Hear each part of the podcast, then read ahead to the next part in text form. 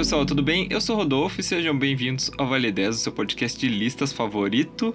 E a gente tá aí vivendo, né, nessa pandemia há mais de um ano, uma doença nova, né, um vírus novo, uma mutação de um vírus aí que pegou todo mundo de surpresa, infelizmente.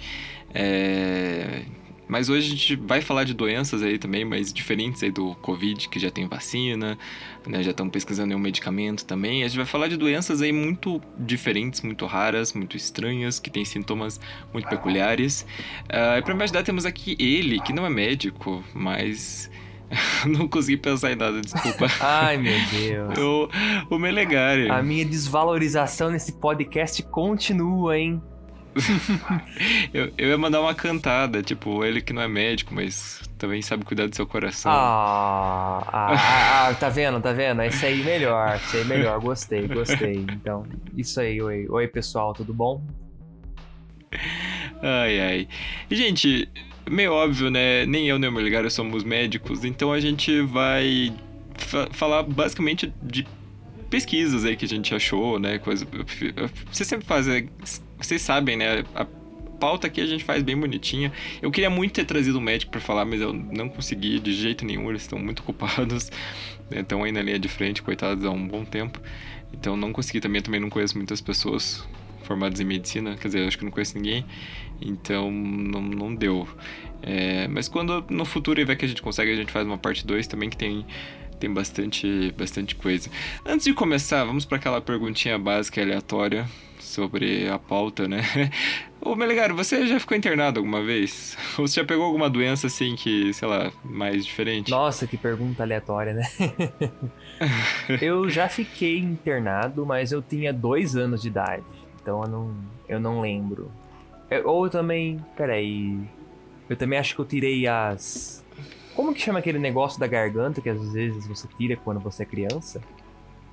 As amígdalas? Isso, também. Eu também já tirei. Então acho que umas duas vezes, mas assim, eu, eu, era muito novo, eu não lembro de nada, não lembro da experiência. E também não era. Nunca peguei nada sério, assim, eu sempre fui uma criança muito saudável. Graças a Deus, né? Pois é, eu também nunca peguei nada sério. Eu também tirei as amígdalas, eu tinha uns 3, 4 anos, não vou lembrar. Eu tenho, eu tenho lapsos assim de memória de eu acordando e tentaram me dar um suco de laranja, eu vomitei. eu lembro disso, assim, uma das primeiras lembranças que eu tenho. Mas também nunca mais depois fiquei internado, nunca fiz cirurgia só pra. Só tirei o siso só, não sei se conta. Mas também nunca peguei nada sério. Uma vez eu achei. Ah, eu peguei Covid, ah, né? verdade. mas não é, isso não é estranho, né? Infelizmente a maioria. Quer dizer, acho que a maioria das pessoas ainda não pegou, mas. É, muita gente tá pegando. É, e eu. Uma vez eu, eu achei que tinha. achei que tinha pegado tétano, porque eu, eu tava. Eu lembro que eu fui fazendo no meu quintal e tinha uma época que eu moro em casa, né? Tinha uma época que tinha um, umas coisas jogadas lá e tal. Aí eu fui lá no, no, no, fundo da minha casa e pisei num prego, assim, tava descalço, tava chinelo, não lembro. Pisei num prego e ele entrou no meu pé, ele tava muito enferrujado, hum. sabe? Aí eu pensei, nossa, eu lembro que. Gente, eu tinha uns 15, 16 anos. Minha mãe chegou do trabalho, eu tava chorando. Mãe, eu pisei no prego enferrujado. Aí, eu acho que eu vou pegar tétano. Ela falou, meu filho, você tem, mas tem vacina, você já tá vacinado contra o tétano. Aí ela fala, ah, é verdade, né? Dela fez um curativo no meu pé e pronto. Mas o medo era real. Gente, isso me lembra uma pequena situação que me aconteceu no passado. Eu tava, eu tava cortando a grama de um rancho que a minha família tem. Uh, a gente usa um portadorzinho bem velho. E. Rico. Não, não, não, não, não rico não. O... Ele, está, ele estava cortando a grama do Aras que a família dele tem. Gente, as minhas terras de 8 hectares né? Tenho vários cabeças de gado. Exatamente, aqui em São Paulo todo mundo é rico, todo mundo sabe disso, né? E, e aí tinha o arame farpado, o vizinho ele enrolou a sobra e colocou no postinho e tava enferrujado lá já, né? Eu passando ali com o cortador de grama, não vi, raspou no meu braço e cortou. E eu fiquei num drama parecido, né? Eu falei, ai meu Deus, vou pegar tétano, ai meu Deus, eu vou morrer. Ai, meu Deus. Mas aí eu falei, mãe, tem vacina de tétano? Ela falou, mas é óbvio que você tem. Ah, então tá bom. Aí ficou assim, assim mesmo. Viu, gente? Por isso que vocês têm que se vacinar. Essa é a importância da vacina. É. Faça a vacinação completa. Você pode pisar, pisar num prego e não morrer. Olha que interessante. Sim, porque tétano é uma doença super séria, né? Que, tipo, se você desenvolve mesmo, nossa. Sim. Coitado de você, mas enfim. enfim, vamos começar. Em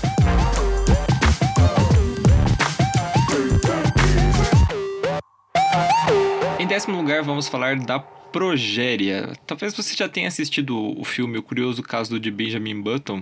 Fala sobre um menino que nasce idoso né, e vai rejuvenescendo com o passar do tempo. Mas talvez você não saiba é que o personagem ele foi inspirado numa condição real.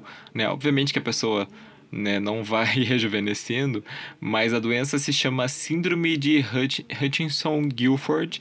É uma condição genética muito rara que atingiu é, um a cada 4 milhões de nascidos e a criança ela envelhece sete vezes mais rápido do que ela deveria, o que torna a vida dela né, extremamente curta e bem limitada. Além disso, outros sintomas né, incluem queda de cabelo, falta de tecido adiposo, problema nos ossos característicos de, indivíduo, de indivíduos mais velhos mesmo, como artrose e osteoporose. A expectativa de vida das pessoas que são atingidas pela doença de, são de, é de 13 anos. É, ela não tem cura, né, mas tem alguns tratamentos que podem ajudar. É, tem um caso bem famoso aí de um, de um cara italiano, ele chama Sami Basso, e ele tem a doença, ele conseguiu chegar, ele está atualmente com 25 anos, e ele é, inclusive virou biólogo molecular e trabalha hoje procurando novos tratamentos para a doença que atinge ele mesmo. Eu já conheci uma pessoa pessoalmente com essa doença, não era tipo é, uma pessoa próxima, né? Conheci, tipo, de, de vista algumas vezes, assim. Mas, realmente, é é um caso bem, bem interessante. Gente, que coisa! Eu, primeiro, comentar do filme, né? Filmaço esse, muito bom, né? O, o Curioso Caso de Benjamin Button. A gente não vai falar do filme aqui, né? Senão seria um, um episódio de filmes. Mas filme, filme bom. E, nossa, eu tô, eu tô vendo fotos aqui na internet. Gente, é parece, sabe, são fotos de crianças, mas parece que são mini idosos. Sabe, tem, tem ruga, tem uma cara muito de, de gente velha, nossa. Eu penso que deve ser muito triste pra pessoa, né? Porque assim, você tem. Você nasce, você tem a cabeça de uma criança, né? Só que você tem aí uma expectativa de vida muito baixa. Né? Imagina você, sei lá, ser criança e saber que você não vai durar muito. Eu acho uma coisa muito triste de se pensar. É, são situações bem difíceis. Dá um TCC bacana. Eu sei, uma frase que eu tenho dito ultimamente é dar um, nesse podcast é dar um, nossa, isso dá um TCC. Vou começar a anotar os temas que eu falo para pesquisar no futuro, mas realmente acho que dá um, uma pesquisa boa, né? Será que, que, que você faz? Será que você conta para criança? Será que você não conta? Obviamente ela imagina que tem algo errado com ela, né? Que ela seja diferente das outras crianças. Também ela deve ir bem mais em hospital, tomar bem mais remédio do que outras crianças, mas será que você conta assim para ela? Poxa, filho, infelizmente sua expectativa de vida é um pouco menor. Não conta. É interessante, interessante. E o filme é realmente bem legal. É, eu não sei, esse negócio de você contar ou não pra criança é, é um pouco polêmico, né? Inclusive gera filmes e novelas sobre isso. Você já viu aquele meme? Eu não sei que filme que era, mas era aquele filme dos anos 2000 que eram duas meninas gêmeas que elas foram separadas e, tipo, cada pai ficou com uma. Operação Cupido. É. Um clássico da Lindsay Lohan. E o, e o meme, no, o post do... No caso, ele falava, gente, qual é a louca desses pais que tiveram gêmeas, cada um... Separaram, cada um pega uma e finge que a outra nunca existiu. tipo, que que é isso? É, exatamente. Né, então... Pegou o estatuto da criança e jogou no lixo. É, então, sabe? E ele entra um pouco nesse tema, né? Você conta ou não? Então é muito polêmico, né? Tem gente que acha que tem que contar tudo, tem gente que acha que não, porque quer proteger a criança, né? É que nem você falou, óbvio que ela vai saber que tem alguma coisa errada, né? Ela vai olhar pra aparência dela e olhar a aparência das outras crianças, vai ver que aí tem alguma coisa, né? Acho que também é, é condição clínica também, ou é só em aparência? Tipo, o corpo envelhece? Acho que. Não, o corpo envelhece mesmo. Tanto que eles têm aí os sintomas ósseos de pessoas de idade Nossa, mesmo. é, então eu acho que não tem como não falar, né? Muito óbvio. É. Realmente. É, talvez você explique assim a sua condição, você explique é, pra criança que ela não pode fazer tudo, mas ela pode fazer muita coisa, né? Explica porque os remédios são para ajudar e tudo mais, ajudar ela até a autoestima. Eu acho que também é bem importante, né? Não, eu não sei porque assim, é uma coisa que tá bem distante, assim, acho que da minha dos meus parentes próximos, assim, eu não conheço ninguém que tenha qualquer tipo de síndrome ou doença que afeta, assim, a expectativa de vida. Então, eu não sei como, como realmente como lidar. Mas eu vou pesquisar que eu, eu me interessei bastante pelo tema. Isso tem bem a ver com, com psicologia, principalmente com psicologia hospitalar. Acho que eu vou pesquisar mais. E já que a gente falou do filme, eu lembrei de um outro filme que é aquele Uma Prova de Amor, não sei se você já viu que é sobre duas irmãs também, que uma delas tem um, Agora eu não lembro. Eu acho que é leucemia, ah, desculpa se eu estiver falando errado. Eu lembro disso. E que a outra, tipo, a outra foi gerada só para poder doar, tipo, medula para ela, para ser tipo a cura dela, e ela entra com um processo contra os pais para que eles parem de fazer isso. E nossa, gente, é um filme muito triste, muito pesado, mas é, eu recomendo que você assista, assim, acho que é uma situação bem bem diferente que que é, é para se pensar, assim, sabe? É, é, essa, essa coisa de ter um filho para recuperar outro filho já é um tema que já apareceu até recentemente estava reprisando aí Laços de Família, né? Ele tem toda aquela história que Camila teve câncer, daí a Helena é, tem uma outra filha, né? Só para ela ter um doador compatível e tal. E eu também acho que é uma coisa para se pensar, né? Nesse caso, né? Até é, você tem um filho para que ele sirva como doador para seu outro filho, mas e se seu filho não quiser, né? Até onde vai o, os direitos dele também é um, também também dá um TCC interessante. mas é verdade. É não só com doenças, né? A gente vê também que tem pai que objetifica os filhos, né? Acha que é propriedade ou sabe, é, realmente acha que é propriedade, né? Quer que o filho faça exclusivamente o que o pai quer, né? Tipo, ah, eu, você vai ser médico, ah, mas eu quero, sei lá, pintar quadro. Não, né? É uma, é muito repressivo, então temos aí muitos exemplos. Claro que esses casos aí de novela, de filme são exagerados, né? Mas também não é tão longe do que acontece, né? Uhum.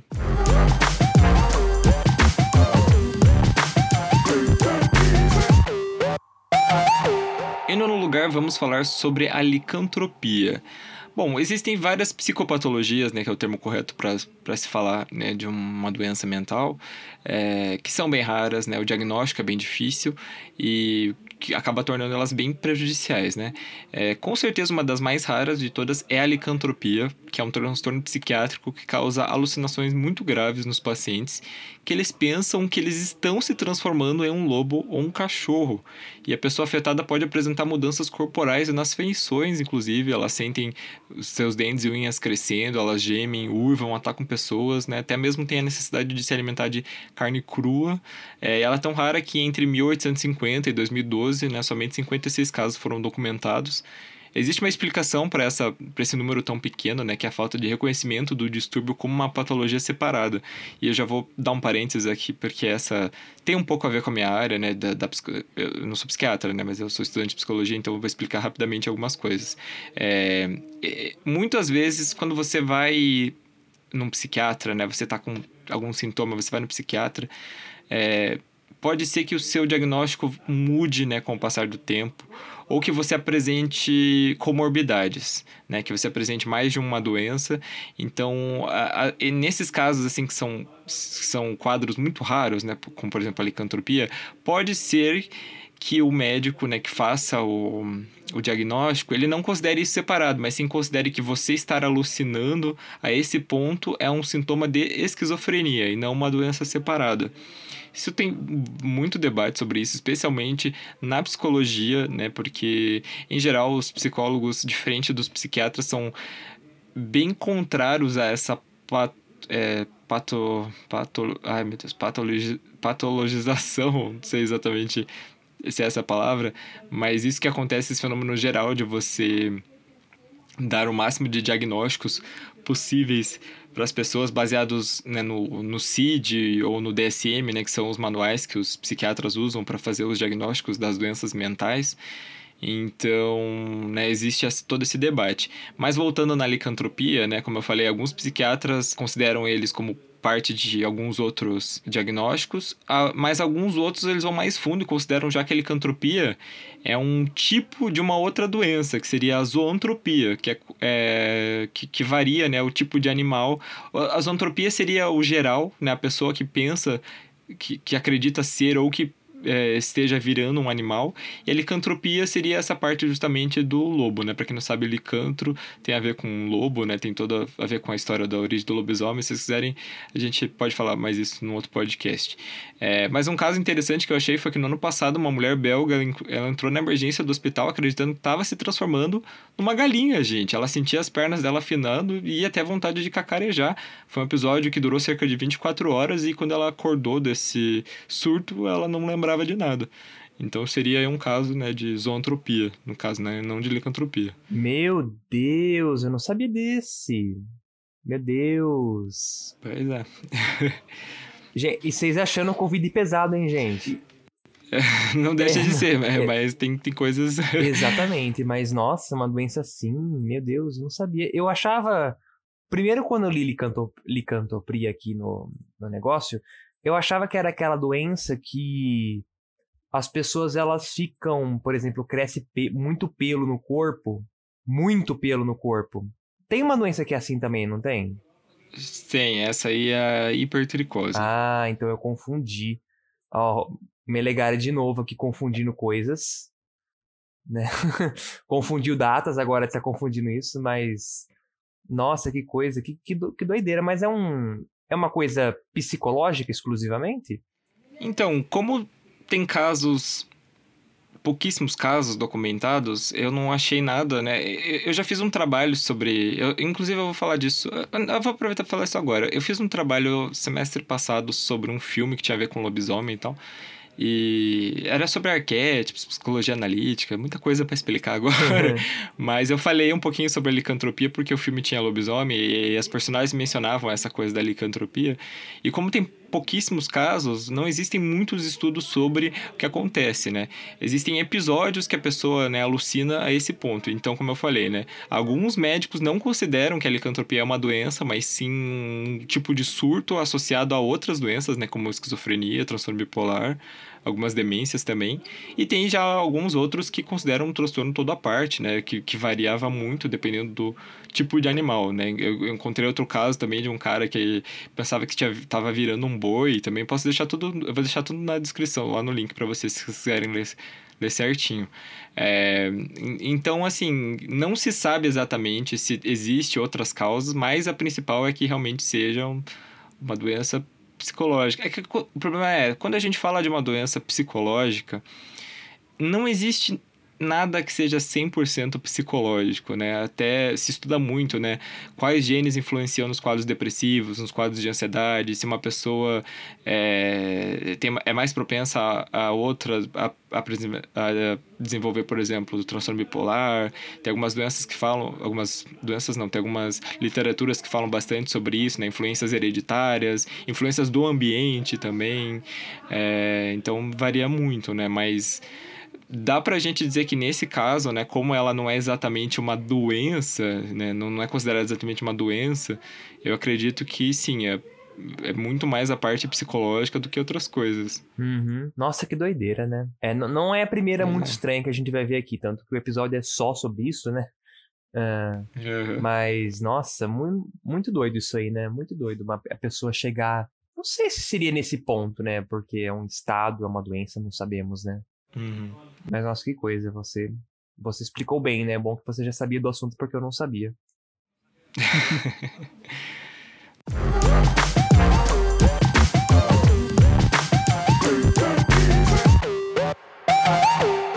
em oitavo lugar, vamos falar sobre argíria. Argíria, a palavra argíria vem do grego argyros, que significa prata.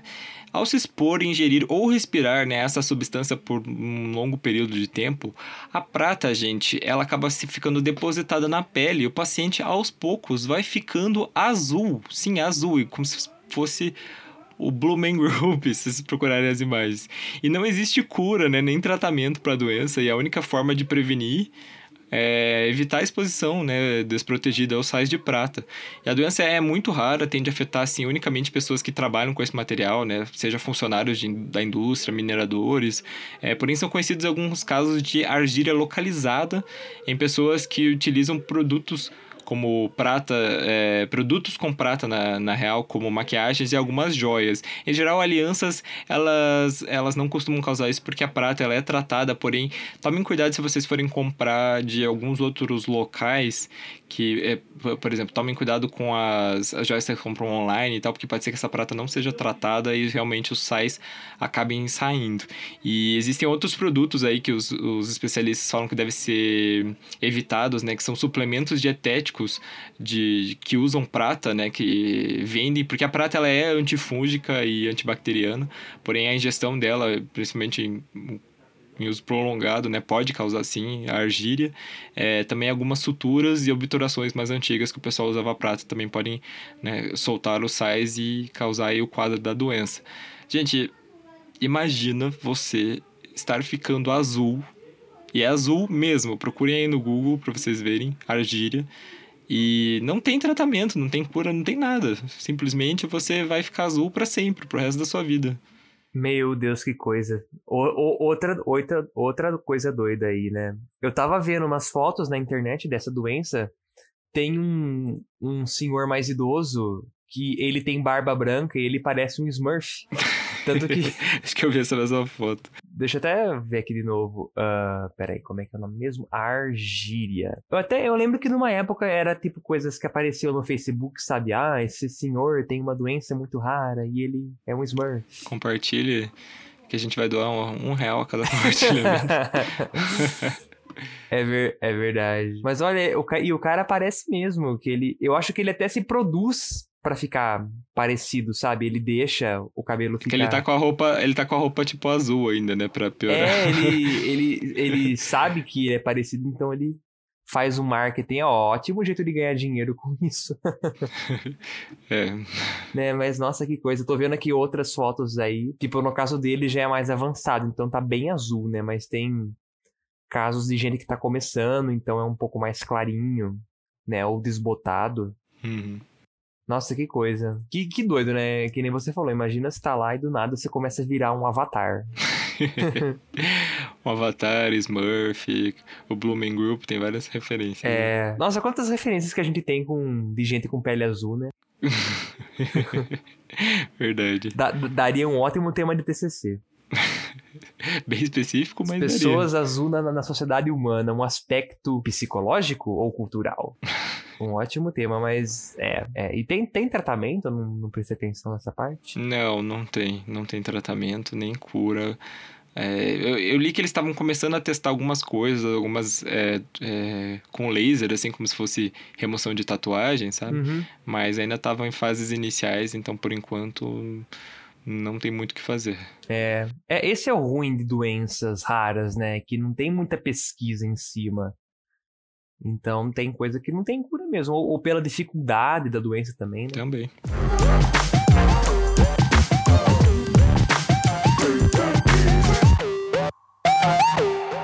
Em sétimo lugar, vamos falar sobre a trimetilaminúria. Esse nome é gigantesco, mas já vão entender por quê.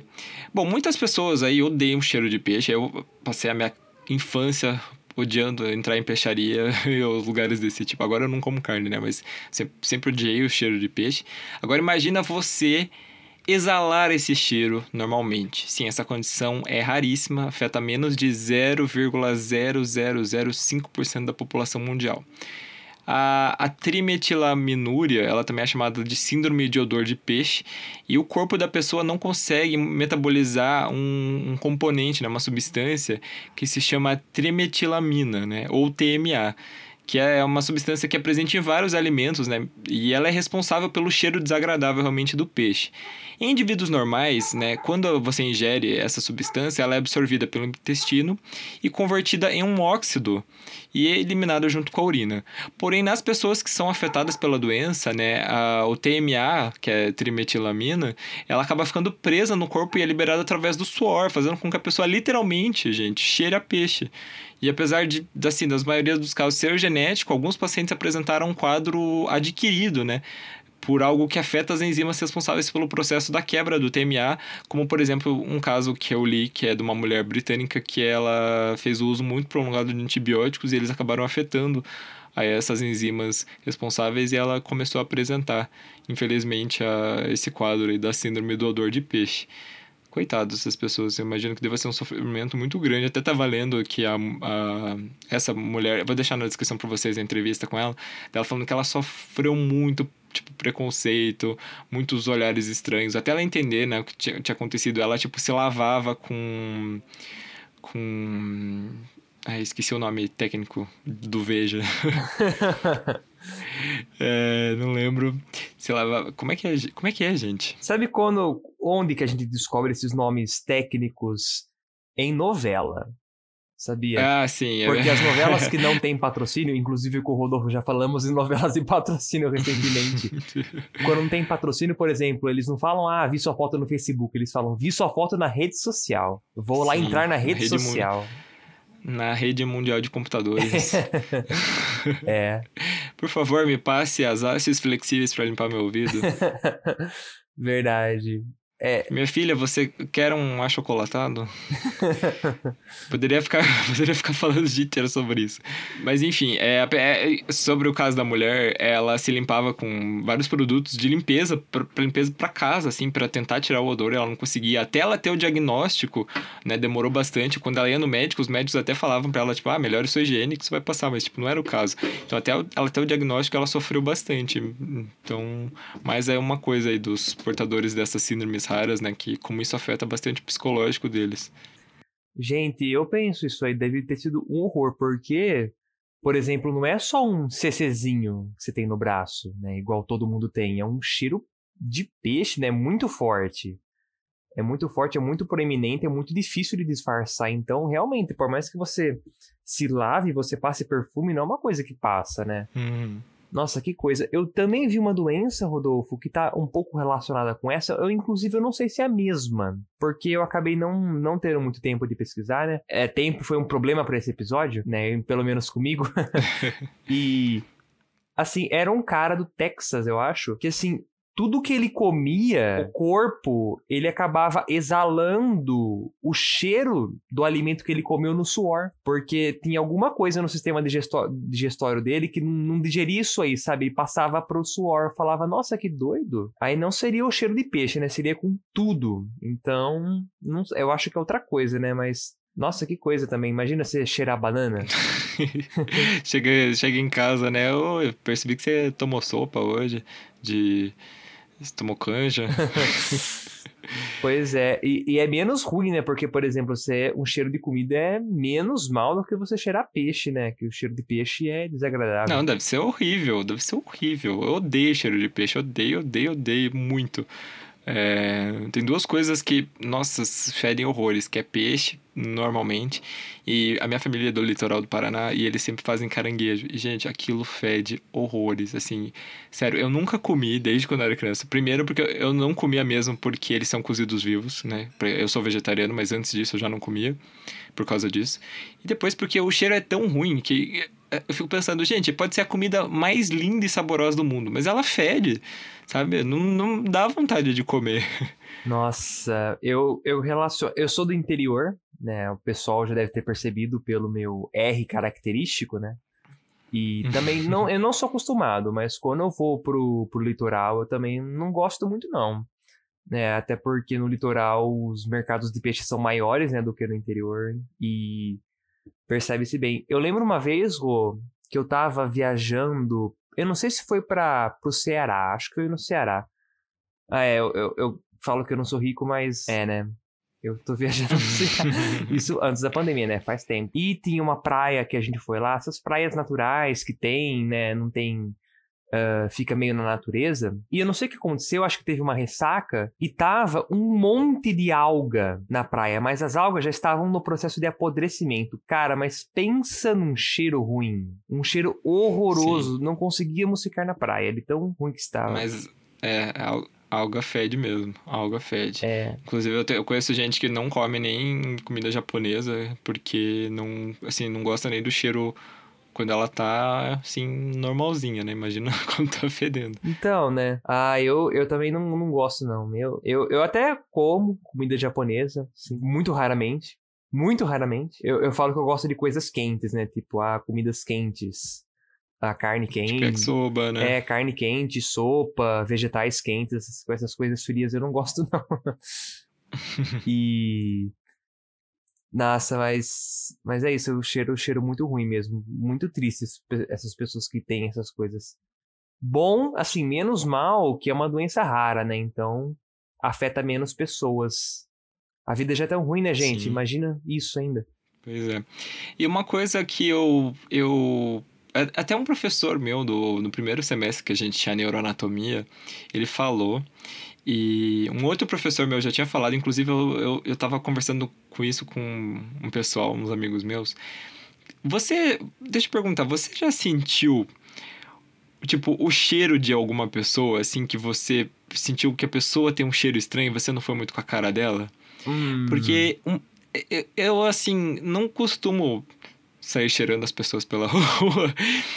Porém, às vezes já aconteceu assim de uma pessoa, uma pessoa específica é, ter um cheiro estranho para mim, assim, sabe? E depois eu percebi que é era uma coisa que só acontecia comigo. É, mas que outras pessoas tinham cheiro para outras pessoas. E daí eu, né, esse meu professor de neuroanatomia falou: nós somos animais, nós sentimos o odor e nós também não gostamos do odor característico de certas pessoas. Isso pode influenciar, sim, a nossa socialização com elas. Achei isso muito louco. Nossa, que eu não sabia dessa. Interessante. Por exemplo, eu nunca associei cheiros com pessoas, mas, por exemplo, o que acontece é que, assim, aqui em casa, a minha mãe sempre usou um tipo de amaciante para roupas. Então, por exemplo, todas as nossas roupas especialmente depois que elas ficam um tempinho guardadas, elas têm mais ou menos o mesmo cheiro. Aí, toda vez que eu sinto esse cheiro, como é daqui de casa, eu associo a casa, entendeu? Uhum. Eu associo aos meus pais, eu associo à nossa casa, eu associo à minha cidade, né?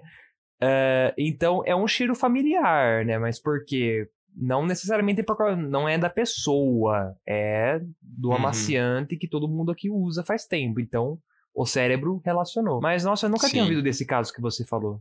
É bem interessante, pesquisem, galera. Eu associo geralmente cheiro de perfume com a pessoa, assim. Eu, minha memória olfativa é boa, assim, de, de sentir um perfume e, tipo, nossa, esse perfume é o que o fulano usava, mesmo cheiro. Uma coisa nesse sentido. Nossa, que memória olfativa boa. E minha memória, em geral, é, é péssima. Então eu não consigo relacionar, não. Mas é. Acho muito interessante todas essas coisas. Acho muito, muito interessante. É, interessante. Isso aí. Meu cérebro bugou aqui uma hora.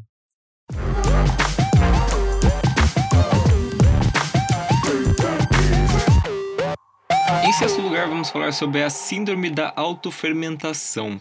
As pessoas que sofrem com essa síndrome podem ficar embriagadas, gente, sem nem colocar uma gota de álcool na boca, porque elas mesmas produzem o próprio álcool dentro do corpo.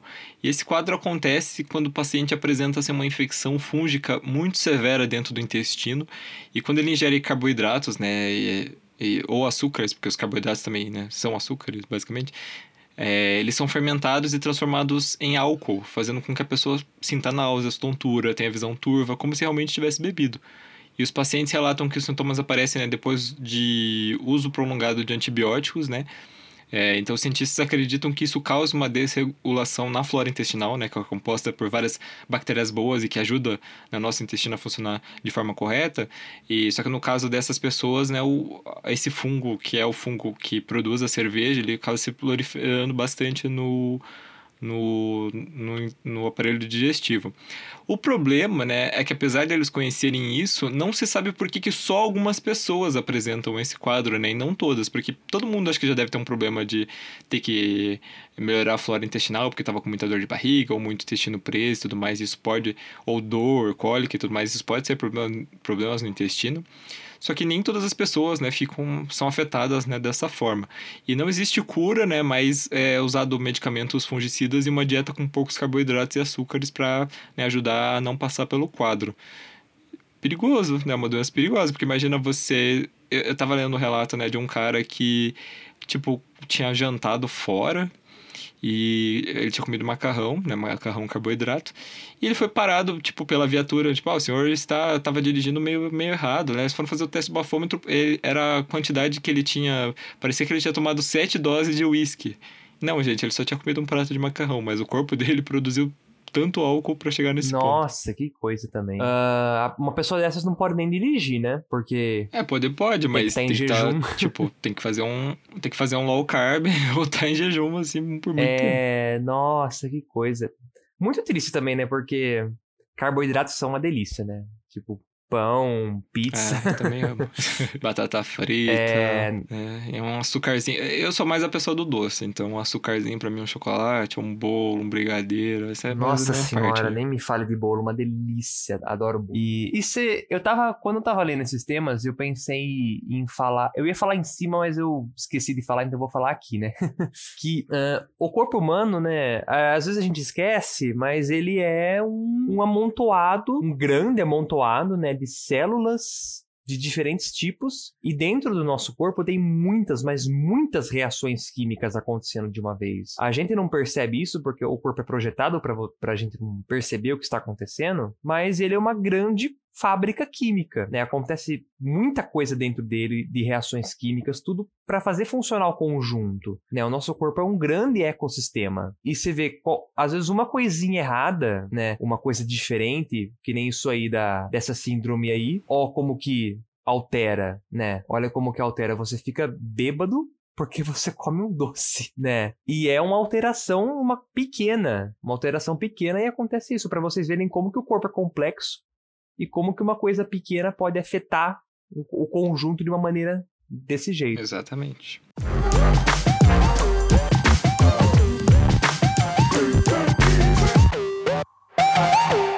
Em quinto lugar, vamos falar sobre a Síndrome de Cotard. Ela foi descrita pela primeira vez pelo neurologista Jules Cotard.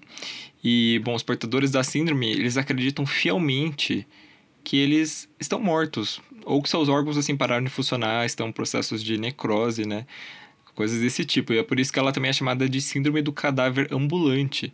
Então essas pessoas elas realmente acreditam que elas não estão mais vivas. Então elas podem inclusive apresentar alguns sintomas físicos, né, como assim, elas não sentem mais fome, vontade de ir ao banheiro ou sono, né? Que é bem perigoso, inclusive para a saúde deles. Essa síndrome é bem rara, assim, somente cerca de 100 casos foram documentados e alguns pacientes desenvolver, desenvolveram a doença depois que sofreram assim, pancadas na região do encéfalo, né? Mas existem outros casos associados com outras doenças, como o mal de Parkinson e a esclerose múltipla. E o tratamento né, é feito com os medicamentos antipsicóticos e acompanhamento psicológico, principalmente. E é relatado que alguns pacientes assim, se curam totalmente. Eu vou deixar para vocês no link uma, uma reportagem sobre, que fala sobre um caso meio recente até, que foi de um britânico, ele se chamava Warren McKinley, e ele desenvolveu essa síndrome depois de ter batido né, a moto dele numa árvore.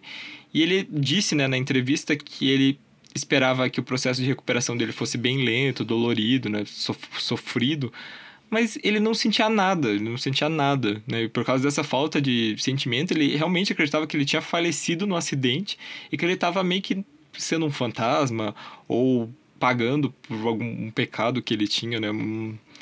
É, a gente fala, né, nossa, é muito louco, né? Mas realmente é muito louco. É uma um tipo aí de alucinação extremamente específica e né, que, imagina, eu agora fico imaginando, né, eu como psicólogo, se chega um caso desses para mim, né, tipo, eu fico, eu vou fazer o quê? Você fica olhando assim pra pessoa sério por uns minutos e fala, é sério isso? Tipo, sério, sério? né, amigo, eu não sei o que faz, deixa eu pegar aqui o manual do psicólogo, vamos ver.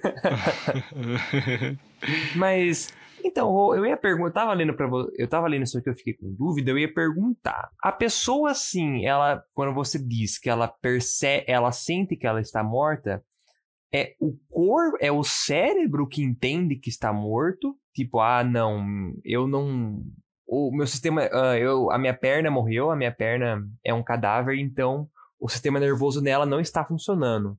Sabe, uma reação cerebral ou é uma coisa assim consciente? A pessoa tem um surto e fala, não, eu estou morta. E cai no chão?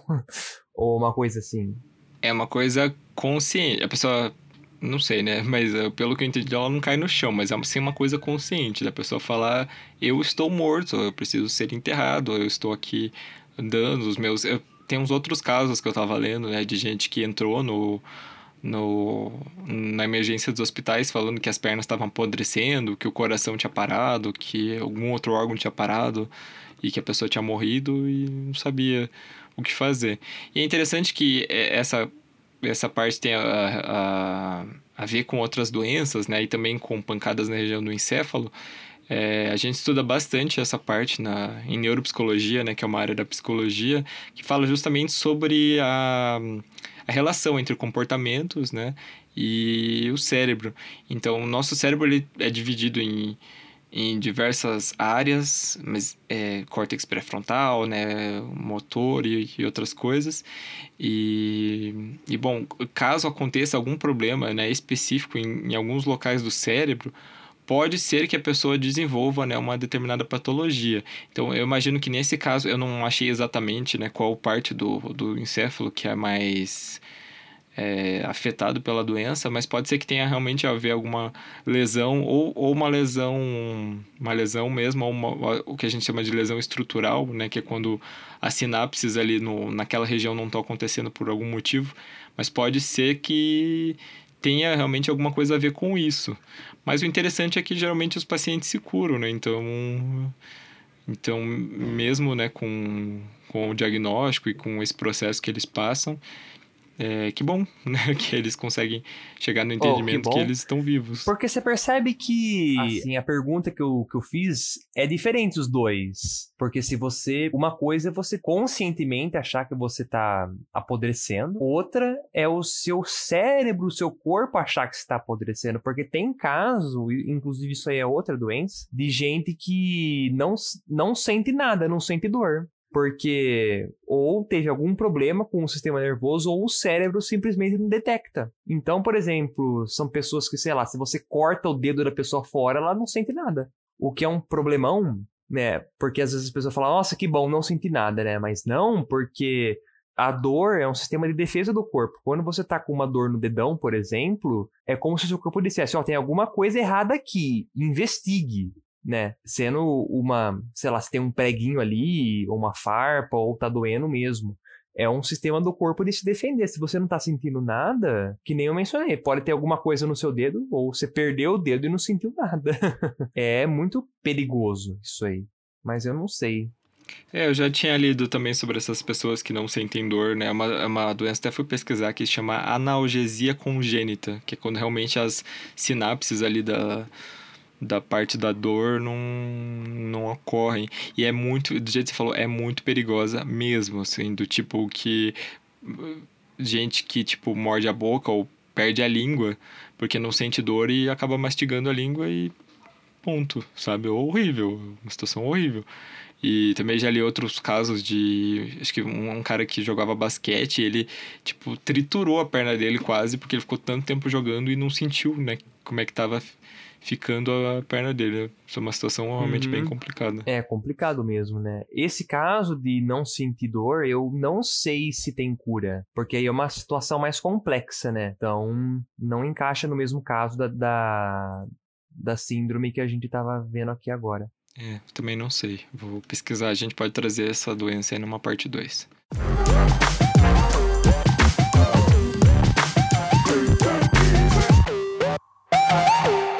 Em quarto lugar, vamos falar sobre a epidermodisplasia verruciforme. Apesar do nome aí comprido, essa doença ela ficou famosa, né, depois de um caso que foi bem documentado, que foi de um homem bengalês chamado Abu Banjadar, que ele ficou conhecido como Homem-Árvore. Se vocês pesquisarem no Google, vocês provavelmente já devem ter visto as fotos dele ou ouvido falar do caso dele em alguma reportagem, né?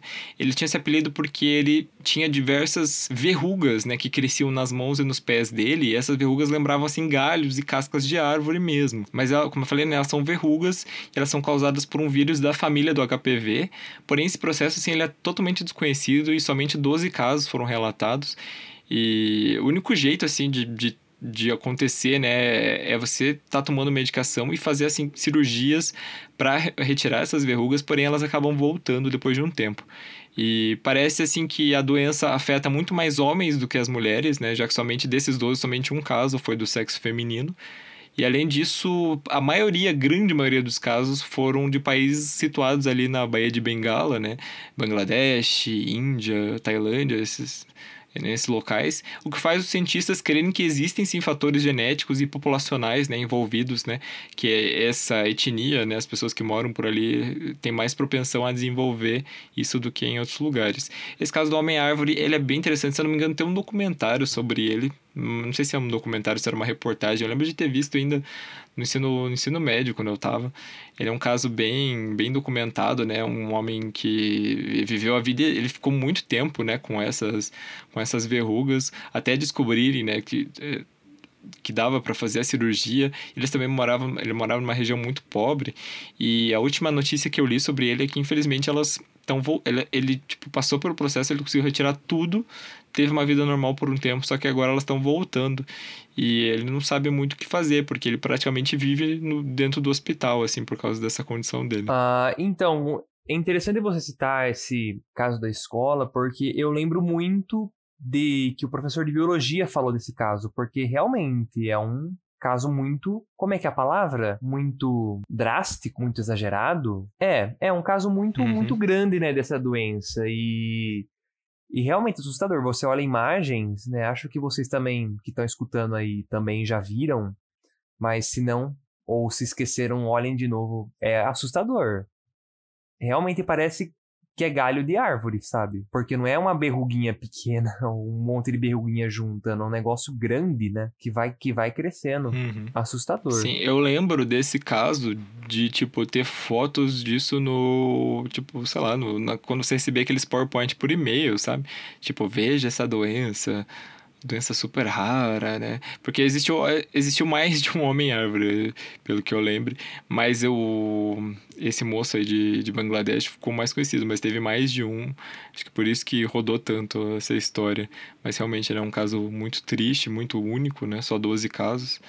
Então, é, nem sei o que dizer, uhum. gente. Não, nem eu. alguns casos aqui não tem muito o que dizer, né? São só, muitos são tristes, né? Sim, imagina, tipo, é uma coisa... Dizem que dói ainda, sabe? Hum. Então imagina você, tipo, ter, ter esse tanto de de verruga, assim, sabe? De, tipo, ele tinha tanta verruga na mão que eu imagino que ele não conseguia fazer nada com uma mão desse jeito, sabe? Deve ser bem comprometedor. E o cara tinha na mão e no pé ainda, né? Sim, eu lembro que ele, ele era motorista, ele teve que parar de trabalhar porque ele não conseguia dirigir. Nossa. Nossa, que coisa, que coisa. Também outra, outra doença muito que prejudica muito. Porque algumas aqui ainda a pessoa consegue viver com ela, né? Tipo, você ficar azul, né? Você está azul, mas você ainda consegue fazer as outras coisas.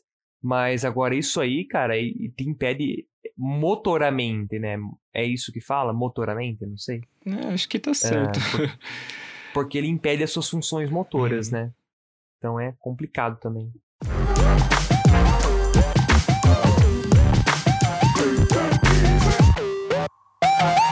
Em terceiro lugar, vamos falar sobre a urticária aquagênica. Para quem não sabe o que é uma urticária, é uma reação na pele, né, ao você entrar em contato com algum agente irritante, né? É, existem né, algumas plantas né, que são conhecidas, né, a própria urtiga é bem conhecida por causar esse tipo de reação, mas algumas pessoas são alérgicas a algumas coisas mais específicas. Infelizmente, os portadores dessa doença, né, elas apresentam aí as as, as reações né, da urticária, né, vermelhidão, coceira, erupções na pele, ao entrar em contato com a água. Então, alguns casos são tão graves que a pessoa, inclusive, é alérgica ao próprio suor e às próprias lágrimas, né? Até mesmo tomar água ou ingerir alguns alimentos ricos na substância podem causar desconforto. Existem cerca de 100 casos pelo mundo, no Brasil são dois relatos que eu encontrei, vou deixar no link da descrição uma pesquisa para vocês. É, alguns casos são familiares, né, no quais pais e filhos apresentam o mesmo quadro, então, novamente, né, fatores genéticos e hereditários podem ter alguma coisa a ver. É, existem poucos estudos sobre exatamente a urticária, mas é, os cientistas acreditam que, na verdade, a pessoa não é alérgica à água em si, né? Porque vamos lembrar que água é H2O. Se a pessoa é alérgica a oxigênio, ela tá ferrada, né? Coitada. É, então ela não é alérgica exatamente à água, mas sim a algum sal mineral que está presente né, na água. E esse material até pode variar, né? De, de caso para caso, mas como não tem muita coisa o que fazer, né? É, a não ser utilizar, por exemplo, sei lá, aquela água que é 100% pura, né? Você viver, tomar banho e ingerir. Acho que não pode ingerir aquela água, se eu não me engano. É, então realmente não tem o que fazer. Coitada das pessoas. Eu tava lendo um caso, tipo, a, a, de uma americana que ela tomava, tipo, dois banhos por mês só. E o resto era só lencinho higiênico, porque senão ela ficava totalmente inchada. Nossa, que coisa. Quem tem alergia sabe que é um saco. Você não pode, que incha, é muito desconfortável. Eu, eu lembro que eu tenho uma alergia um pouco misteriosa, porque é assim, faz um tempo, quando eu tomava banho no inverno, né, banho quente, a minha pele coçava muito. Mas aí, por exemplo, fora do inverno, mesmo tomando banho quente, não coçava. E nesse inverno não coçou. Eu falei, mas o que que tá acontecendo aqui? O que, que que é isso? E assim, não, não, sei, não, não sabia se o que era, né? E já era um saco, mas imagina você ser alérgico a coisas tipo água ou suor. Nossa, você não pode passar um calorzinho que já passa isso, né? Nossa, imagina essa mulher, deve ser uma, uma situação muito ruim também viver desse jeito. Bastante. Esse, esse quadro que você falou da, da água quente, eu já tinha ouvido falar, até fui pesquisar aqui. Eles até falam que é urticária pós-banho e realmente é causado pela água quente na, na, em contato com a pele, né? Que pode acontecer com algumas pessoas. Então você acho que deve ter esse quadro. Né? Mas você falou que esse ano não aconteceu, então. É, e tinha vezes que não acontecia também, tinha dia que acontecia, tinha dia que não. Então, tanto que a minha mãe até falava, Rodolfo, chega isso da sua cabeça. Eu falava, não, mãe, mas coça. e não era muito assim, eu, fala, eu falo por muito, entre aspas, porque era no corpo inteiro. Então, assim, era uhum. na perna, era no braço, mas não chegava a ficar vermelho ou roxo. Oh, não, roxo não, né? Meu Deus, confundi as cores. Não chegava a ficar vermelho ou inchado, né? Que aí seria um caso mais grave. Uhum. Não chegava nesse ponto, mas coçava. Não, não sei o que que era. Achávamos que era o sabonete na época. Trocamos várias uhum. vezes e não ajudou. Mas aí parou? Não, é, era água quente mesmo. É, tem, tem várias pessoas, assim, que, que falam, né, sobre que você, tipo, o ideal é você sempre tomar banho morno. Porque diz que a água quente, apesar dela apresentar, tipo, algumas coisas, né? Por exemplo, relaxar a musculatura e tal, mas ela causa esses outros problemas, né? É, problemas de, de pele, assim, como, como esse caso da urticária, mas também problemas com oleosidade, também faz mal pro couro cabeludo, então, então o pessoal fala, né, pra tomar um banho morno para quente, não exagerar na temperatura da água. Mas às vezes tá tão frio que o mínimo que você quer é tipo aquele banho assim que fica um, um, um, um cascatinha assim no meio do chuveiro com água quente. Eu não gosto de banho fervendo. Eu, por mim, eu não, eu não tomo banho tão quente. Agora o Igor já hum. gosta bastante. Então, eu, eu também não, não gosto muito, mas já, você já viu aquele meme de tipo, da pessoa aumentando a temperatura do chuveiro mais quente, mais quente, mais quente. Aí tá saindo a pele dela, ficando só o osso, ela fala, tá ótimo.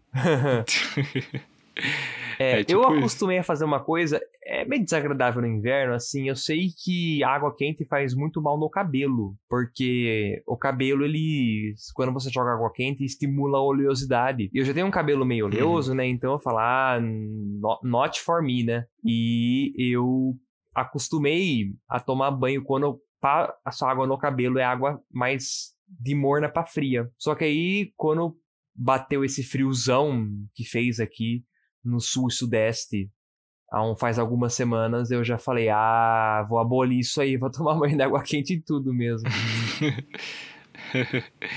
É, eu não consigo. Eu também tenho problema de olho. Meu cabelo também é bem oleoso. Né? Meu, meu cabelo não, mas meu couro cabeludo é bem oleoso.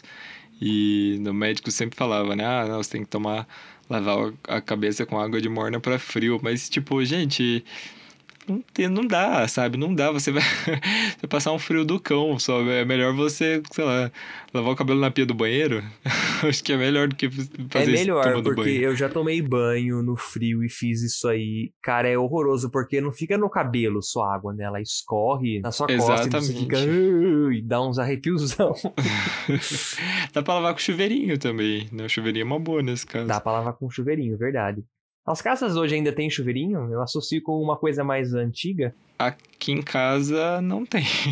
Aqui em casa a gente sofre daquele mal que eu nunca entendi, que é o. Sabe quando a pessoa corta o chuveirinho e fica só tipo uma pontinha assim? Não sei por que, que fazer isso. Meu pai disse que não gostava que o, o cabo do chuveirinho ficava caindo. E acho que a gente não usava também, então não faz tanta diferença, mas, mas eu, eu acho que chuveirinho uma boa ideia, acho que não deve ser abolido desse jeito. Eu também acho. Eu lembro que eu usava muito quando eu era criança. Porque é primeiro que meu, minha mãe me usava para dar banho quando eu era bem neném, né? Então tem que ser mais específico. Não pode jogar a criança debaixo de um chuveirão. E, e o, eu lembro também que eu brincava muito de, de chuveiro quando eu era criança. Aí o Rodolfo, criança, gastando muita água, né? No banho brincando. Mas normal. Aí quando eu fiquei mais adolescente e mais adulto, não usava mais, aí eles tiraram também. Mas aqui em casa, a gente fez outra coisa. Sabe a pontinha do chuveirinho? Uh, o chuveirinho em si, onde sai água? Sim. A gente tirou o cano, pegou o chuveirinho, só a pontinha, colocou no buraco do chuveiro e fechou. Então, ficou assim, porque... É, eu, acho que é, eu acho que é a mesma coisa que aqui. Depois eu vou tirar uma foto e vou mandar pra ver se é igual. Porque antes a gente colocava o, uh, a mangueira, mas a mangueira não, não dava muito certo, não. Aí uma vez, antes da gente colocar onde sai a água, meu pai colocou uma vela porque vazava, mesmo é. com o chuveirinho, vazava água. Então ele falou: vou meter uma vela aqui. E metemos uma vela. Só que, olha que engraçado, era uma vela nova. Aí passou-se um tempo, né? Tomamos banho normal. Aí eu tava lá tomando banho lindamente um dia com água quente. E do nada, tum! E saiu a, a vela. E eu olhei ao lado que estava para dentro, estava preto, porque a água quente esquentou tanto que ficou preto. Eu falei, olha que coisa. A gente acha que vela é um negócio um pouco mais resistente, mas nem tanto. Gente, que medo. Tenho medo de levar choque. É, não chuveiro. foi choque, foi só tipo que acho que a pressão da água acabou fazendo o negócio voar, não foi choque. Ah, sim, sim, é, imagino. Mas mesmo assim, é o... uma coisa que eu que eu morria de medo era encostar no chuveiro quando tava tomando banho, porque é, dizem que você não pode mudar a temperatura com o chuveiro é. ligado, né? Que pode dar, pode dar um choque mortal ainda, mas você tá tom, tomando banho, né? Aí eu nunca fiz isso. Daí uma vez eu tava conversando com uma amiga, ela, uma amiga falou: Ah, eu sempre mudo, não aconteceu nada. Eu falei: É, menina, mas vai brincando. Uhum. Nossa, peraí, me deu um branco agora. O que a gente tava falando mesmo? Eu tava prestando atenção, mas me deu um branco. Chuveirinho. Nossa, que... Amigo, eu, ó, eu vou, te, vou mandar ali no, no Discord, vou ver se é o meu, seu, seu chuveirinho é assim também. Que é assim que o meu tá aqui em casa. Peraí. Ah, ele tá, ele tá assim, mas não tem esse caninho. Ele é o, é o uhum. chuveirinho direto. Ah, é só o chuveirinho, entendi. Aqui a gente tem um mini pedaço do cano, né? Ah, ah, esses, esses chuveiros brasileiros aí. Será que no exterior eles fazem essa gambiarra também, ou só aqui? Acho que não, não é possível. Deve ser coisa brasileira mesmo. Secar a meia. A gente deve ser o único país do mundo que seca a meia atrás da geladeira, que tira o chuveirinho desse jeito. Tinha um meme, deixa eu ver se eu acho aqui. Isso é muito bom. Que é tipo, pra quem não tá vendo, né? É, tipo, é Brazilian Home Star Pack. Eu vou deixar na descrição. Aí tem, tipo, grade na janela, filtro de barro, um, um pincher meio caramelo, né? Aí, tipo, tomar café no, no, no copo, copo, de requeijão. De ah, é, de requeijão, é. Tem aquelas... Cara, aqui em casa tem um monte dessas é... Como é, é o nome disso? É... Ah, eu já vi. É tipo um conjunto. Duralex, é um conjunto de. Chama. Do... Isso, Duralex, que é um conjunto de, de peças, assim. Eles têm caneca, tem copo, tem refratário e tal. E é sempre uma cor meio, meio terrosa, bem característica, né? Aí tem o café coado, que isso é coisa de brasileiro também. É... Inclusive, eu descobri uma coisa: que o café coado é coisa. Você sabia que lá no, no interior de Santa Catarina e parece que do Rio Grande do Sul também, eles não tomam café coado, eles só tomam um café, tipo, nesse café, assim. Ah, mas também, né, o lugar não era de se esperar, né? o sul do Brasil é um lugar diferentão. Aí, né, você é daí, então você pode afirmar. É. E aí tem também o. Esse, esse aqui a gente não tem porque o bujão fica do lado de fora, mas a capa do bujão, clássico brasileiro também. Clássico aí, dos crochês no... das vozes. Né? o conjuntinho de banheiro com tapetinho combinando com o negócio que você põe no, no, na tampa do vaso. E o chuveirinho com o negócio cortado, que também brasileiro adora ah, fazer isso. Nossa, esse, esse Brazilian Starter Pack é muito autêntico. Muito autêntico. Daqui, deixa eu ver o que tem na minha casa. Eu tenho grade na janela. Eu não tenho filtro de barro, eu não tenho a, a vira-lata caramelo. Eu tomo café desse jeito. As, as minhas avós tinham muito essas, essas louças da, da Duralex, que são vidro alaranjado, né? Essa é muito é, coisa de Mas a gente não tem mais. Só que assim, a minha avó, uh, ela, uma das minhas avós, né? Assim, ela foi renovando a, a louça dela conforme foi quebrando. Então, você tem alguns hum. pratos assim e outros não. então, tipo, tem uma. É uma miscelânica de cor na casa dela, sabe? Tem prato azul, tem prato desse. Aí eu, eu, eu, eu, Café coado eu não tomo muito, não. Ah, não, tomo sim, verdade. Eu tomo sim. Esqueci agora, eu tomo de manhã. Ou meu botijão fica fora, então não tem. Ah, eu tô descrevendo minha vida aqui pras pessoas, né? Não me roubem, por favor. Só porque eu tenho um botijão fora de casa. É isso aí. é, aqui em casa, deixa eu ver. A gente não tem grade na janela. Uh, filtro de barro a gente não tem, mas eu queria muito, porque eu acho muito boa a água do filtro. A gente tem. A gente tem um vira-lata bem caramelo. vou postar uma foto depois lá no meu Instagram, que você vai ver lá nos stories. A gente tem bastante. Assim, agora a gente não tem muito, porque copo foi uma coisa que também foi quebrando, foi quebrando. Aí minha mãe comprou, tipo, dois conjuntos de copos que eram idênticos. E a gente tá com os mesmos copos faz algum tempo. Mas eu usei muito copo de requeijão. Eu lembro que a gente pegou todos os copos desses, assim, levou tudo pra praia, porque lá também vivia quebrando os copos. A gente tem essa coisa da Duralex, tem uma caneca e tem esse exatamente esse refratário grande. Minha mãe faz café coado, né? Não no filtro de, de pano, né? Mas minha mãe faz café quase todo dia. É, meu pai adora um café. O meu botijão de gás, ele não tem o um negocinho porque ele fica num compartimento que fica para fora e que eu tipo uma proteção assim então tipo até dava para colocar mas ele não tem necessidade a minha mãe adora esses conjuntinhos de de vaso sanitário, mas a minha sogra, especialidade dela é trocar uma vez por semana lá escolher o conjuntinho para colocar. e o, o, chuveiro de casa é igualzinho esse aqui, igualzinho, com o chuveirinho cortado. Ai, que legal. Nossa, a gente foi de uma doença que alergia à água para falar de chuveirinho brasileiro. Eu ia falar isso agora, a gente a gente divergiu muito, né, cara? Távamos falando de de doença que de alergia à água para nossa, eu tenho uma, um prato de vidro laranja em casa. Da Dura, é, da Dura Uau! para você ver como a gente mantém o foco aqui, né, meus queridos uh, valiosos.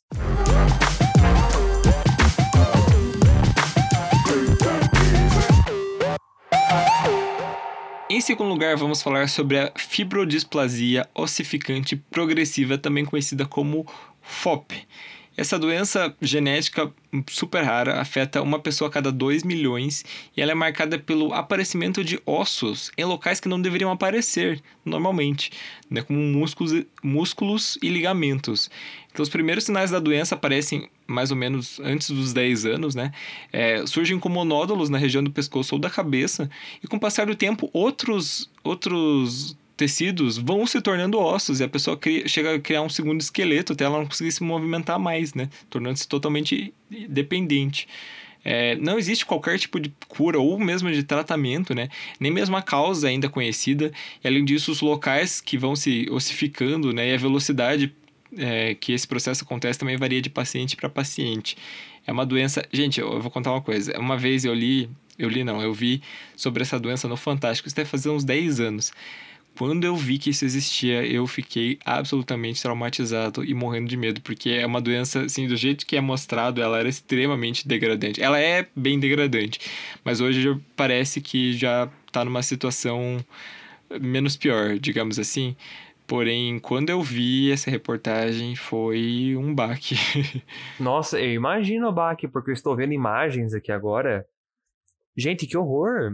Tem tipo, eles têm esqueletos de pessoas que sofreram isso. É como se você tem os ossos normais né, do esqueleto, mas cresce coisa extra. Né, o esqueleto é como se ele fosse expandindo devagar. Gente, que coisa. Eu, eu ficaria assustado também, do jeito que você ficou. Nossa, que coisa, que, que, que assustador, que assustador. Quantas pessoas tem com isso, você falou? Bem assustador. É, uma a cada dois, dois Ah, milhões. Então não é- Ela não, é, ela não é a mais rara, né, da nossa lista. Tem casos bem mais raros, mas também é bem, bem difícil. Então, teve né, aquela que a gente viu que, esqueci também, que tinha só 50 casos em 200 anos. Então, Uhum, né, do lado disso aí, essa daqui é mais comum. sim, sim.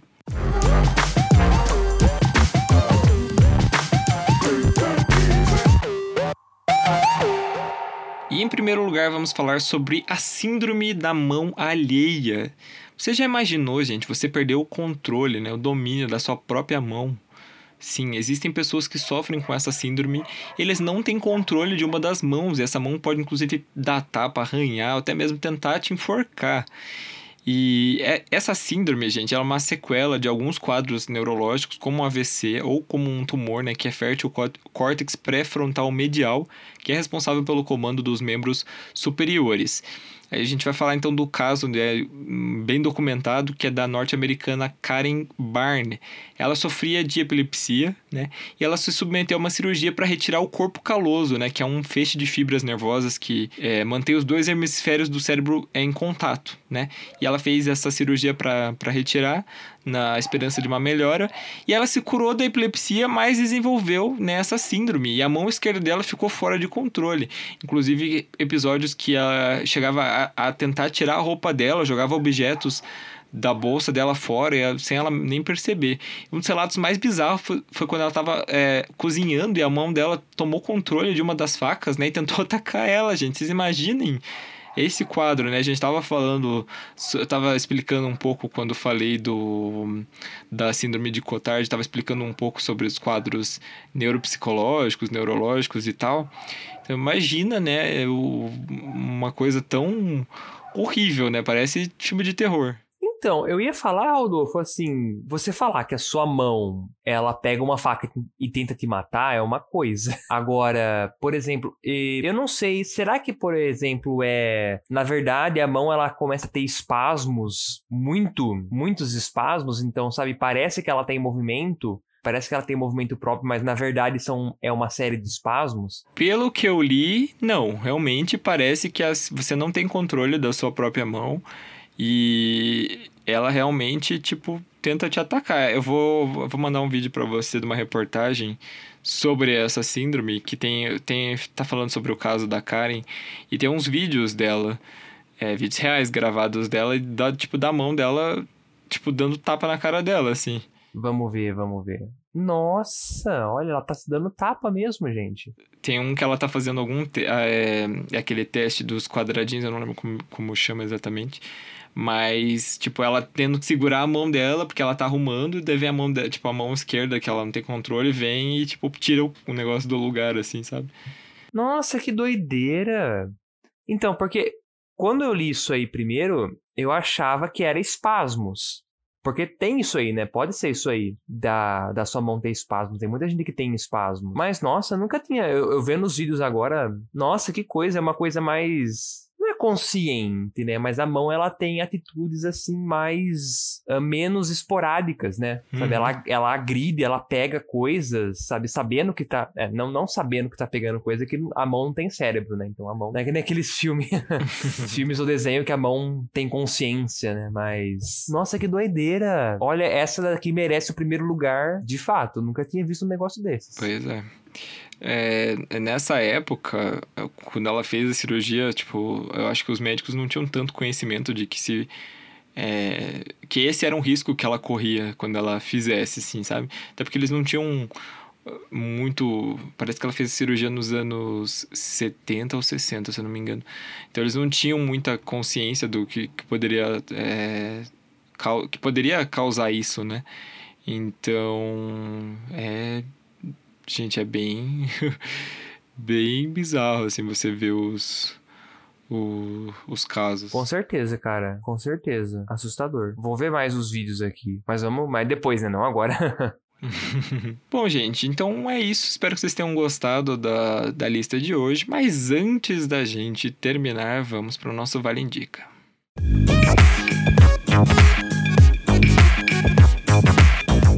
Gente, eu vou indicar um canal que eu tenho assistido bastante, que eu tenho dado muita risada.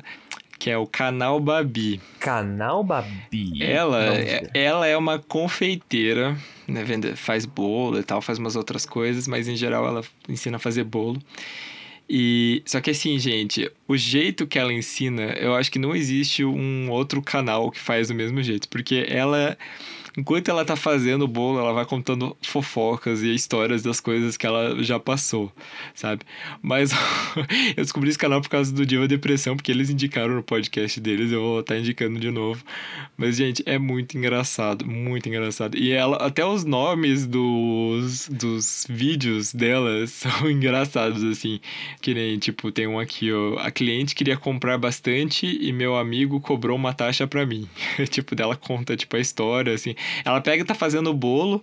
O mais engraçado é que ela, ela consegue passar de um assunto pro outro muito rápido. Ela tá falando assim: Ah, então, porque meu amigo é, quis vender o bolo para mim, então vamos colocando aqui no liquidificador três ovos pra gente bater. tipo, ela vai mudando de assunto muito rápido. Aí tem um vídeo, especialmente eu quero falar do vídeo dela, que é, chama Ninguém comprou nenhum bolo enquanto eu estava descalça. que ela conta que ela foi, ela foi, ela vendia bolo na rua. Agora ela não vende mais. Mas ela vendia bolo na rua lá no Brás. E aí ela tava, tipo, com bolos no poste tá pra vender. E aí gritaram que o Rapa tava vindo. E pra quem não sabe, o Rapa, ele é a ele é tipo é a polícia que. Tipo, se, se tá vendendo coisa que não pode, assim, não, não coisa que não pode, tipo, drogas, mas se tá vendendo, tipo, sei lá, bolo na rua. É, esses vendedores que vendem coisa, tipo, na rua, assim, não pode, né? Eles não são cadastrados. Então, quando eles falam, olha o rapa, eles vêm, tipo, o pessoal sai, sai correndo mesmo. E nesse de sair correndo, ela. ela perdeu uma sapatilha que ela tava e daí, tipo, ela ficou descalça, sabe? Ai, gente, eu, eu, sério, eu tô amando muito esse canal. Eu tô ouvindo, tipo, muito todos os dias. As histórias dela são muito maravilhosas. ah, legal, legal. É bom ter uma, uma descontração, assim, né? Nesse uhum. nosso mundo atual. Então, eu vou. Chegou a minha hora. Esse canal que eu vou recomendar, ele é eu, acompanhei, eu comecei a acompanhar ele recentemente, então aí eu não vou ter uma, uma coisa muito profunda a se dizer, porque é recente, eu vi alguns vídeos só. Chama. É outro inglês, para variar.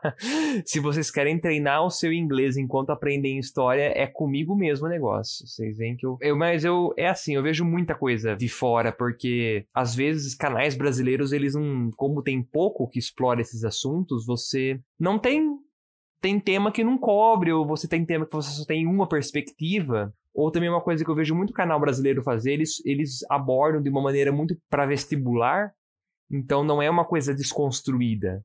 Né? Não todos, né? Por exemplo, do Jovem Nerd é muito bom, mas eu não vou recomendar do Jovem Nerd hoje. Eu vou recomendar The Cynical Historian. É um historiador dos Estados Unidos e ele faz vídeos assim mais da história dos Estados Unidos, mas tem, eu tô vendo aqui tem de outras coisas também falando sobre de períodos históricos. Tem um que eu vi recentemente, ele falou do governo Woodrow Wilson, que foi o presidente nos Estados Unidos que ficou na Primeira Guerra Mundial, que geralmente ele é tratado ah, como o cara que quis criar a Liga das Nações, que foi o, o predecessor da ONU, que ele tinha pontos, tipo, ah, que os países eles têm que ser governados pela democracia e pela autodeterminação dos povos, pipipipopopó. Então, em geral, as pessoas têm ele como um cara mais idealista, mais de boas, mas na verdade não é essa história toda. Quando esse esse cara, inclusive ele fala abertamente que ele não gosta do Joe Wilson, que ele acha que foi um presidente péssimo porque, nossa, é muito interessante os dois vídeos que ele fez sobre o cara, tanto o cara quanto o governo dele, porque era um presidente muito muito racista, ele era abertamente racista. É difícil você ver isso nos Estados Unidos, né, nos presidentes dos Estados Unidos, especialmente mais recentes. Pensar que o Woodrow Wilson é do começo do século XX, então é recente é, em relação aos outros que também eram racistas. E uhum. assim, ele fez um governo muito pró, assim, tendo, tendo em vista essas, essas ideologias, né? Ele falou bem da Ku Klux Klan, na época que estava começando ainda a Ku Klux Klan, e também na época dele, você teve o primeiro uh, Red Scare dos Estados Unidos. O que, que é o Red Scare? Red Scare é quando você tem medo generalizado do comunismo, porque em 1919 a União Soviética estava começando a se formar, então o pessoal começou a ficar meio assustado. E o governo dele, Uhum. tipo, de boas com isso, sabe? Podia ter diminuído essa via, essa, esse pânico, mas não. Os caras falaram, inclusive, estimulou. É muito interessante. Eu, eu, eu gostei do, do tipo de desconstrução que ele faz. Ele usa muitas fontes também, muitos livros. ah, e ele, tra ele, ele coloca em tópicos, sabe? Ele trata muito bem. Eu gostei do, do- da metodologia dele. Então é isso aí. Se vocês querem Uhum. isso aí foi só um exemplo do Wilson que eu falei. Mas se vocês querem aí um pouco de história mais dos Estados Unidos desconstruída e treinar o inglês de vocês, é isso aí. Eu acho que, por enquanto, estou recomendando. Como que é o. Como que é o nome? É The Cynical Historian. Ah, Cynical. Cynic. Eu tinha, eu tinha entendido The Silical, eu tava pesquisando, Ah. pesquisando, não achava. Não é cynical, de, de Agora cínico. Agora, agora tá é, mas fácil. tem muitos vídeos, tipo É. história da Disney. Tem o do Woodrow Wilson aqui. Um vídeo que eu vi, eu vi dele hoje, inclusive. Que era, ele fez uma desconstrução. Porque nos Estados Unidos tem um pessoal do Sul, especialmente, que idolatra os Estados Confederados, né? Então ele. Os antigos Estados Confederados. Então ele. Ele desconstrói isso, ele explica por que, que isso acontece. Eu achei muito interessante. Bem interessante, vou dar uma olhadinha depois. De- Que Sul tem um, tem um problema, né? O pessoal do Sul. eu posso- falar porque eu sou daqui, mas o pessoal se acha. Aqui, o problema é que aqui o pessoal se acha muito europeu, né? Lá nos Estados Unidos não é isso. Lá o pessoal se acha muito americano, patriota, head, aqueles redneck É. lá, sabe? É, você acha mesmo. E é interessante porque, assim, a percepção deles, você falou que, que o pessoal do sul do Brasil se acha europeu. Você sabia que os brancos brasileiros nos Estados Unidos e na Europa não seriam considerados brancos? Sim, aham. eu já ouvi já disso mesmo. É, aqui, branco, se você tem pele branca, você, ah, beleza, é branco, sabe? Independentemente da sua, ah, de quem foram os seus antece- antepassados, né? Agora, nos Estados Unidos, não, você só é branco se você tem, tipo, ah, não, todos os meus antecedentes vieram da Europa, então eu sou branco. Tanto que, inclusive, você, eu já vi, inclusive, conversei com gente de lá que fala, tipo, ah, eu sou polonês. Ah, mas você. E ele mora nos Estados Unidos e fala, "Ah, eu sou polonês. Eu falo, nossa, mas você veio da Polônia, né? Ele fala, não, eu tenho antepassados poloneses. Então eu sou polonês. Eu falei, ah, não é bem assim que funciona o negócio, né? mas, sabe, eles têm essa linha de raciocínio. Eles prezam pela, pelos antepassados europeus dele. É bom eu lembrar, europeus, não os africanos ou latinos, né? Aí já tem uma outra categoria lá, né? Mas eu achei muito interessante essa relação que eles têm. Sim, pois é. E aqui a gente, tipo. Se deve existir pessoas que são bem é, brancos europeus mesmo, porque, sei lá, pegou.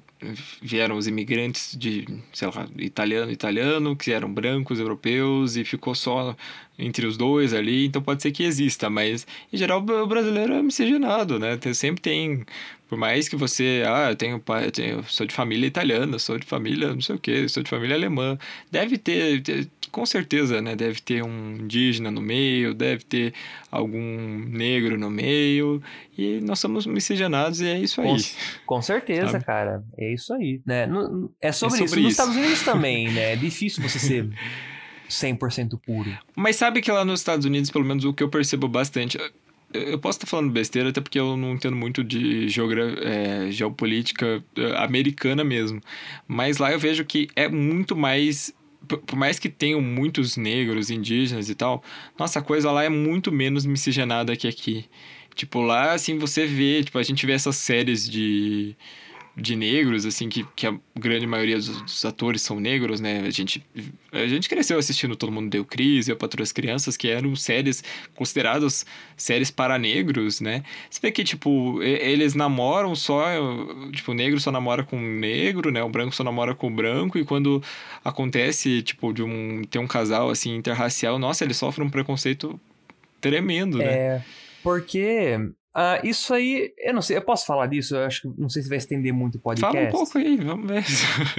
Ah, fala, fala, pode, pode falar mesmo, porque assim, a sociedade dos Estados Unidos, ela ela sempre foi ela sempre foi aberta, aberta entre aspas, para imigrante, para essas coisas, porém uh, esse imigrante sempre tinha um lugar, né? Ou seja, era uma sociedade muito hierarquizada, onde o, o branco, especialmente o branco que era oriundo da Inglaterra, ele tinha mais privilégios, sabe? Ele tinha que estar tá numa posição dominante. Quando você tem uma coisa desse jeito, você gera uma sociedade que ela é naturalmente segregada. Uhum. E que nem você falou, aqui no Brasil já é uma coisa diferente, né? Porque desde o começo você tem uma miscigenação muito grande, apesar né, disso gerar problemas até hoje, porque o brasileiro se diz muito ah, aqui a gente não tem preconceito, mas tem bastante, né? Um preconceito mais velado. Nos Estados Unidos eu acho que é uma coisa um pouco mais escancarada, sabe?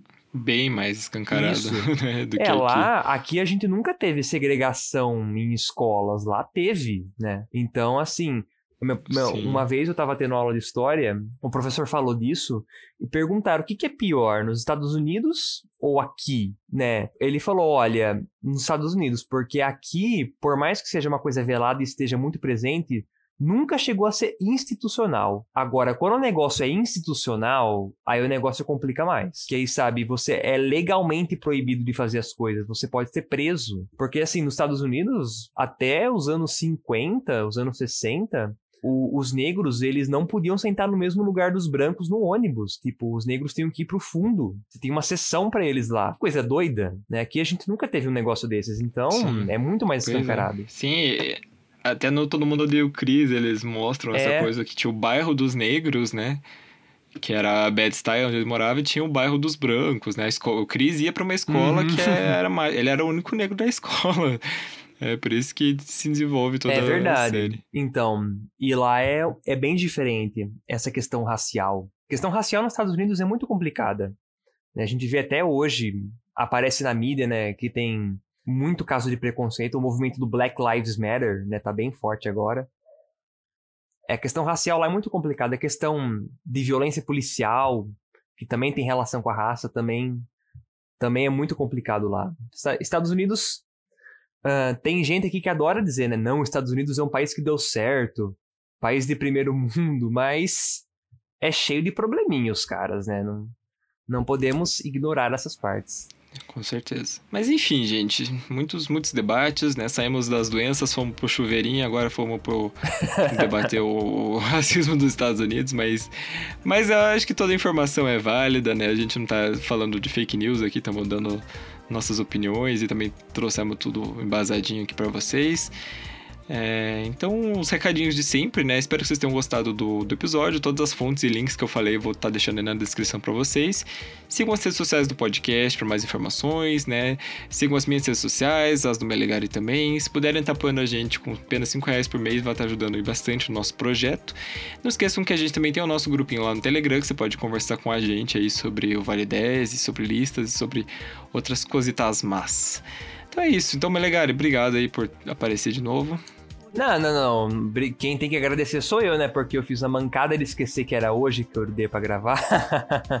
eu não me preparei, mas quando que o, que o Melegari se prepara, né? Difícil. Descontado o salário no final do mês. É, vai, vai de zero para zero, que incrível.